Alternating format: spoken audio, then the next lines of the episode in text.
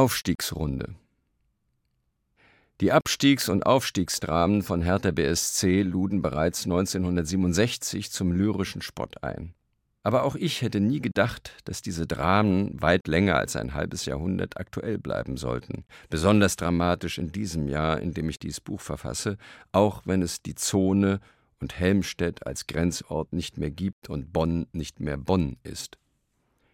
Hertha steigt auf. Steigt Hertha auf, steigt die ganze Hauptstadt auf, steigt aus dem Tal die Wirtschaft auf, weil ich dann mehr Schultheiß sauf, steigt die Macht der Presse auf, steigert sonntags den Verkauf, steigt die Stadtautobahn mit auf, hoch über die Zone nach Helmstedt hinauf, steigt der Senator für Inneres auf, haut bundesweit sehr feste drauf, steigt das ganze Rathaus auf, rennt nach Bonn im Dauerlauf, steigt auch der Bürgermeister auf, der freie Westen auch noch auf, steigen wir Absteiger fürs erste ab und sägen denen das Treppchen ab. Denn die so mühsam aufgestiegen sind, vergessen, wie spielstark die Absteiger sind. Auftritt Erster öffentlicher Auftritt mit einer Lesung im Studentenheim Dauerwaldweg im Dezember 1963 mit Nikolaus Born, siehe Arsch 2 und HC Buch, siehe Arsch 2, siehe Artmann. Neben Höllerers, siehe Anstifter literarischen Großereignissen in der Kongresshalle, gab es Anfang der 60er Jahre für unsere Generation nur selten Lesungen in Berlin. Unbezahlt in anderen Studentenheimen wie Sigmundshof und kleinen Galerien. Aufwärts. Antwort auf eine FAS-Sportumfrage. Welches Erfolgsgeheimnis haben Sie? Nicht Sieger sein wollen. Augen 1983. Da liegt es, das vor wenigen Minuten in die Hände der Hebamme, in die blendende Klinikwelt gepresste und geschlüpfte Kind, nackt, gewaschen, hellwach auf einer Silberfolie, von zwei Lampen gewärmt und beleuchtet, und schaut dich an aus großen, weiten Augen, die das Sehen gerade erst zu lernen beginnen. Die ungeübten Augen, aus der Dunkelheit der Fruchtblase entlassen, blinzeln und tasten vorsichtig durch die neuen Helligkeiten, suchen Orientierung und Halt, bis sie dich finden. Schauen und Staunen sind eins. Beides so überraschend neu für dies menschliche Wesen, dass du zu spüren meinst, wie sich in dem kleinen Hirn die Fragen auftürmen. Sobald die sich öffnenden Blicke auf dich gerichtet sind, wollen sie wissen, wer bist denn du? Die alte philosophische Frage, die bekannte Alice in Wonderland Frage, sie steckt schon in diesem winzigen zarten Leib, in den Augen, die gerade mal eine gute halbe Stunde unterwegs sind, Kontraste zu erfassen und die Wunderlichkeiten der neuen Umgebung zu streifen. Die Mutter schläft nebenan in einem anderen Raum, Du bist mit deinem Kind allein und spürst, wie etwas stark wird in dir und immer stärker. Dein Beschützerinstinkt. Der kleine Körper, der da liegt mit einer Haut in kräftigem Rosa, streckt unbeholfen das eine und das andere Beinchen, den einen und den anderen Arm aus und hört nicht auf, deine Augen zu suchen. Du sprichst sie an, deine Tochter nennst immer wieder ihren Namen, begrüßt sie im Licht und erklärst ihr, wo sie sich befindet und wer du bist. Ihre Augen bestaunen die Bewegungen deines Mundes, das Sprechen aus solcher Nähe, und du bestaunst das menschliche Minimalbündel, das du mit deiner Stimme zu dir lenken kannst und das deinen Zeigefinger mit seinen Fingerchen umkrallt. Die Augen sind es, die dich suchen und dich befragen und denen du antwortest. Zwei Augenpaare starren einander an und lachen sich an und sprechen miteinander und verstehen sich. Sie bauen, du spürst es in diesen Minuten der leisen und der sprachlosen Dialoge, die Brücke zwischen euch. Sie legen die Seelenfäden aus, auf denen ihr zu balancieren haben werdet.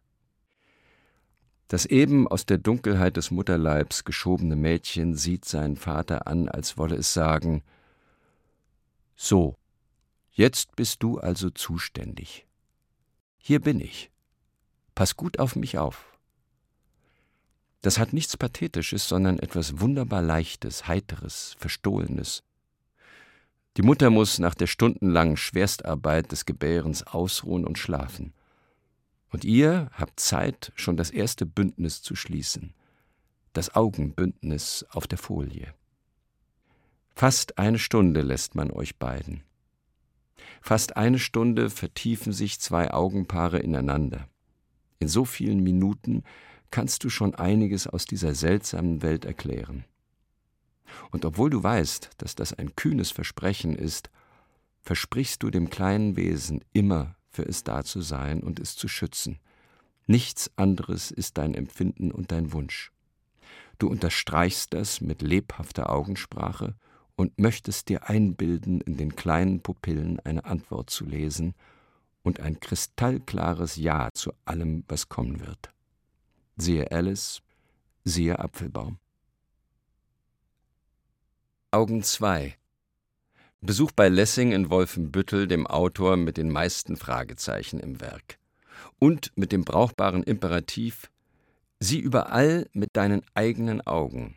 Verunstalte nichts, beschönige nichts. Wie die Folgerungen fließen, so lass sie fließen. Hemme ihren Strom nicht, lenke ihn nicht. Augenblicke Augenblicke festhalten ist mein Metier. Kaum ist man als Autor ein bisschen bekannt, werden Forderungen an einen gerichtet, für bestimmte gute politische Zwecke passende Texte zu liefern. Schon während der Studentenbewegung und nach der Siemens-Satire habe ich mich dagegen gewehrt. Es gab nur wenige begründete Ausnahmen, zum Beispiel auf dem Abreißkalender 1968 die Antispringer-Ballade. Auch das Politische musste aus subjektivem Antrieb kommen, nicht von außen. Die Ablehnung, politisch Gefordertes zu schreiben, ist 1981 im Gedicht Panik für Deutschland begründet, das so beginnt. Es klingeln die erstaunlichen Studenten an der Tür, zur falschen Zeit. Nimm uns die Angst, sag dies noch und das und sag, wo es lang geht. Augenblicke festhalten ist mein Metier, sag ich. Sie fragen hartnäckig weiter. Es wäre also eine Poetik des Augenblicks fällig. Ein ungeschriebener Essay, der das Wunder untersucht und feiert, dass die Literatur Augenblicke nicht nur festhalten, sondern verlängern, vertiefen, vergrößern kann. Was Faust sich wünschte, konnte Goethe. Den Augenblick verweilen, andauern lassen. Max Frisch formuliert es so Literatur hebt den Augenblick auf, dazu gibt es sie. Die Literatur hat die andere Zeit, während Octavio Paz in der Poesie die Schwerkraft des Augenblicks wirken sieht. Und dann wäre der Gedanke von Imre Kertész zu bespielen. Die Kunst jedoch ist nicht dazu da, Menschen zu verurteilen, sondern den Augenblick neu zu erschaffen.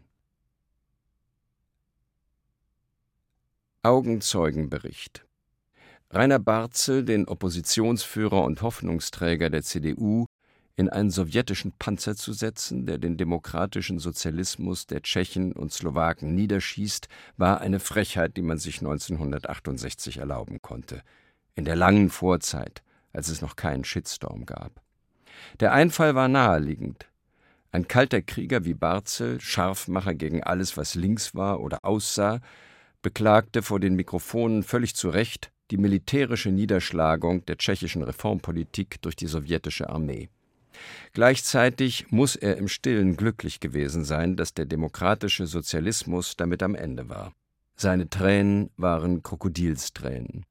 Meine Trauer, meine Wut über den mit Gewalt abgebrochenen Versuch der CSSR, dem Sozialismus, den Parteikommunismus auszutreiben und damit menschlicher und effektiver zu werden, ob das funktioniert hätte, ist eine andere Frage, war so groß, dass es literarisch albern gewesen wäre, politisch erwartbar Herrn Ulbricht oder Herrn Brezhnev anzuklagen. Aber den in Paderborn schon fast heilig gesprochenen und in Bonn mächtigen Barzel in einen sowjetischen Panzer zu setzen und den Augenzeugen vorzutäuschen, schien die einzig passende Provokation. Prag, 23.08.68 In einem Panzer vor dem Innenministerium entdeckten wir plötzlich Barzel. Nie hätten wir gedacht, dass sein, wie soll man sagen, Lächeln so gut unter einen Stahlhelm passt. Wir versuchten, ihn in eine Diskussion zu verwickeln. Mein Panzer, sagte er, dient der Freiheit besser als euer utopistisches Geschwätz. Er bestritt, auf Unschuldige geschossen zu haben. Er bot uns Zigaretten an. Mit seinen Kameraden ging er ausgesprochen freundlich um. Er bestellte herzliche Grüße nach Paderborn, die wir hiermit ausrichten. August 1961. Beinahe zwei Jahre schon war ich der Heimlichkeit des Gedichtschreibens verfallen, als am 13. August 1961 in Berlin die Mauer gebaut wurde. Das Ereignis verfolgte ich am Radio. Die ersten grob gerasterten Fotos waren am 14. August in der Lokalzeitung zu sehen. Ein Gedicht ist erhalten, das noch am gleichen Tag geschrieben wurde und das mit der vierten Strophe so endet. Morgen werden die Tage den gestrigen Tag beim Schopfe ergreifen, weil der keine Sorgen sich machte. Und ob das Ob im Morgengrauen siegen wird oder nicht, worüber man lieber nicht spricht, die Vereinigung für Volksmusik wird das zweitletzte Wort behalten. Dunkel ist der Rede Sinn, doch zumindest am Anfang und am Schluss ist die Ahnung des 18-Jährigen über die Bedeutung des Mauerbaus spürbar. An meine Empörung über Ulbricht und die Mauerbauer erinnere ich mich noch gut. Was heute erst auffällt, diese Empörung flieht weder in politische Floskeln, noch sucht sie Gewissheit in einer deutlichen politischen Haltung. Das Gedicht wehrte sich gegen die naheliegenden, normierten politischen Gefühlswallungen. Etwas weniger unbeholfen und im Bewusstsein etwas deutlicher, wie auf ein historisches Ereignis mit Sprache zu reagieren sei, ist ein anderer Text, ebenfalls vom August 1961. Eine abstrakte Figur wird eingeführt, ein Medienkonsument, Radiohörer, noch gab es weit mehr Radiohörer als Fernsehzuschauer. Ein Fragensteller, der mit einer absurden Antwort, einem leisen Imperativ abgespeist wird. An einen Radiohörer, auf die Frage, wie der 13. August in Zukunft zu begehen sei.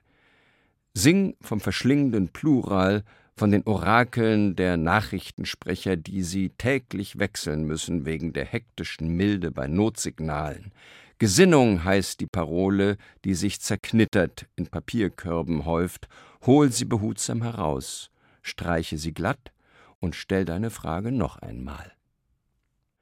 Wenn ich den Autor richtig verstehe, will er den Hörer dazu bringen, selbst aktiv zu werden, dem verschlingenden Plural singend zu widerstehen, bei Orakeln, Notsignalen und Uniformierung misstrauisch zu werden. Der Kalte Krieg spitzt sich zu, das Leben wird komplizierter, Meinungen vereinheitlichen sich zu Gesinnungen. Die Fragen müssen immer wieder neu gestellt werden. Bewusst sagt der Autor nichts vom Schicksal der eingemauerten DDR-Bevölkerung, auch ein Name wie Walter Ulbricht fällt nicht. Also die Blindheit des westlichen Linken, der noch gar keiner ist? Nein. Der junge Poet wusste einiges über die DDR, kannte dank anderthalb Internatsjahren genügend Schüler, die aus der DDR geflohen waren. Auch ihn hatte Wolfgang Leonards Die Revolution entlässt ihre Kinder aufgeklärt. Es wird dem Autor einfach zu läppisch gewesen sein, Ulbricht zu attackieren, der ohnehin von allen westlichen Politikern und Leitartiklern attackiert wurde. So ist das Gedicht eher die Reaktion auf die Reaktion auf die Mauer im Westen.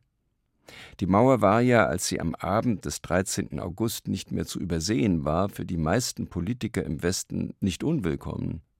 Sie lieferte ihnen das deutlichste Sinnbild für die Überlegenheit des Westens und die Niedertracht und Unfähigkeit des Kommunismus. Durch alle berechtigte und ehrliche Empörung über die Mauer und durch die schnell zum Ritual gewordene Forderung, die Mauer muss weg, schimmerten schon damals eine tiefe Genugtuung und eine pathosgeschmückte Heuchelei. Das kleine Gedicht attackiert die schnellfertige, geheuchelte Gesinnung. Es bleibt im Westen, es muss nicht den Schmerz und seine Verursacher auf der anderen Seite der Mauer beschwören. Es markiert ein historisches Ereignis, aber nimmt bewusst nur einen politischen Aspekt heraus, nämlich den, bei dem der Verfasser vielleicht Änderung erhofft. Es attackiert, wie gesagt, nicht Ulbricht, und ich erinnere mich noch gut an meine und die allgemeine Empörung über ihn. Wahrscheinlich ahnte der Verfasser, dass er sich nur lächerlich macht, wenn er einen der unbelehrbarsten politischen Gauner seiner Zeit, eine Schlagzeilengröße, den populärsten Buhmann, mit ein paar gebrochenen Zeilen angreift. Der Text über die unüberwindlich gewordene Grenze blieb auch deshalb im Westen, weil er seine Grenzen kannte. Es nimmt nur einen Aspekt heraus, im Meinungsgetöse die Fertigkeit zu fragen, wachzuhalten. Heute fällt mir dazu der Satz von Imre Kertész ein.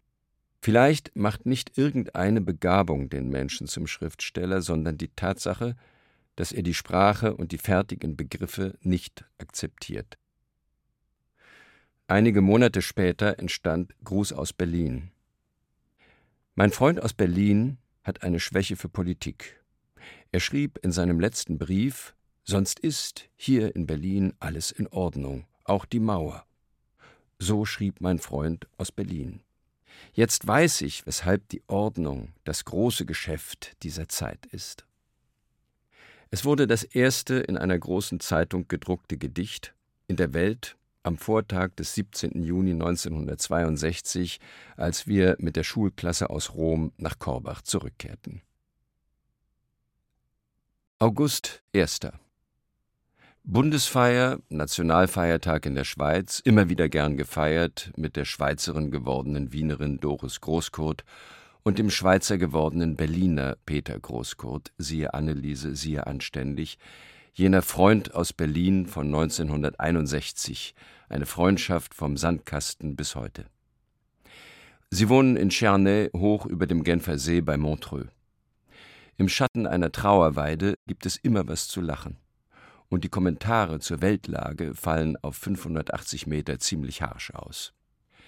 Wenn überall das Feuerwerk losschießt, Würstchen serviert werden, Hunde bellen, die Zähne des Südens über dem Rhontal ins Dunkel fallen und die Blicke vom Himmel in den See tauchen und wieder über die Horizonte streifen, kommt bald das täuschende Gefühl, wie friedlich ist es hier. Ein Nationalfeiertag als Folklore ohne Pathos, man könnte Deutschland vergessen, ein paar Minuten lang. Auguste. Nichts gegen Auguste. Auguste Iken und Eberhard Delius, die Urgroßeltern, kamen beide aus wohlhabenden Bremer Kaufmannsfamilien, waren deshalb auch als Pfarrersleute in ärmlicher ostwestfälischer Gegend in Walldorf und Flotow gut gepolstert und konnten ihren sechs Kindern noch einiges an Geld vermachen. Der jüngste, Eberhard, mein Großvater, Jurastudent, wurde von einem Freund zum Spekulieren verführt und verlor alles. Daraufhin setzten sich, angestiftet von Auguste, die Geschwister zusammen und teilten noch einmal alles.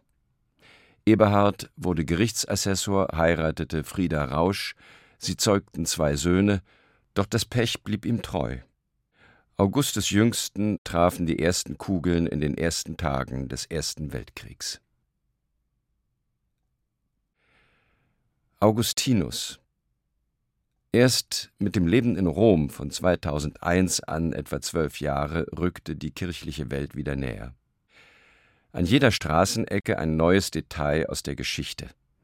Da will man ja kein Depp bleiben aber Reiseführer informierten meistens nur oberflächlich, also mussten Fachbücher her und selbst Karl-Heinz Deschners detailreiche, stilistisch problematische Kriminalgeschichte des Christentums erwies sich, auch wenn man manche der dort ausgebreiteten Fakten gegenchecken musste, als höchst ergiebige ergänzende Stadt- und Kirchengeschichtsaufklärung.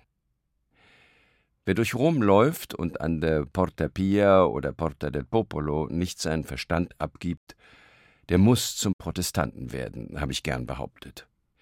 Auch in mir wurde der innere Protestant wieder wach und aktiv. Ein besonders kritisches Auge zielte auf die Schauplätze, die mit Augustinus und dem Erbsündenkuh, siehe Adam und Eva 1, zu tun hatten. Eins muss man ihm lassen. Offenbar hat er etwas Entscheidendes verstanden. Warum hat er von allen sinnlichen Vergnügungen gerade die Sexualität am stärksten tabuisiert und zur größten Sünde gestempelt? Weil im Orgasmus Gott verschwindet, nicht gebraucht wird. Da ist der Mensch am göttlichsten, am engelhaftesten, auf dem Höhepunkt der Menschlichkeit. Also musste genau hier die Verteufelung, die Verdammung ansetzen. Aurea. Domus Aurea, das goldene Haus Neros. Jahrzehntelang war diese Luxushöhle unter dem römischen Hügel Oppio in Restauro. Im Frühjahr 2002 ist sie für einige Monate zugänglich. Im achteckigen Mittelsaal, von dessen Kuppel sich einst Michelangelo abseilen ließ und die gut erhaltenen Fresken bestaunte, unser dümmeres Staunen, unsere Sprachlosigkeit vor der Geschichte und der alten römischen Schönheit. Hat hier seit Neros Zeiten jemand den Wunsch gehabt zu tanzen? Zumindest eine, meine Frau. Wir stellen uns den Tanz vor, langsamer Walzer, Kreisverkehr in Neros Wohnzimmer, während wir über die wackligen Bretter weitergehen, mal an die Wände, mal auf die Bretter schauend.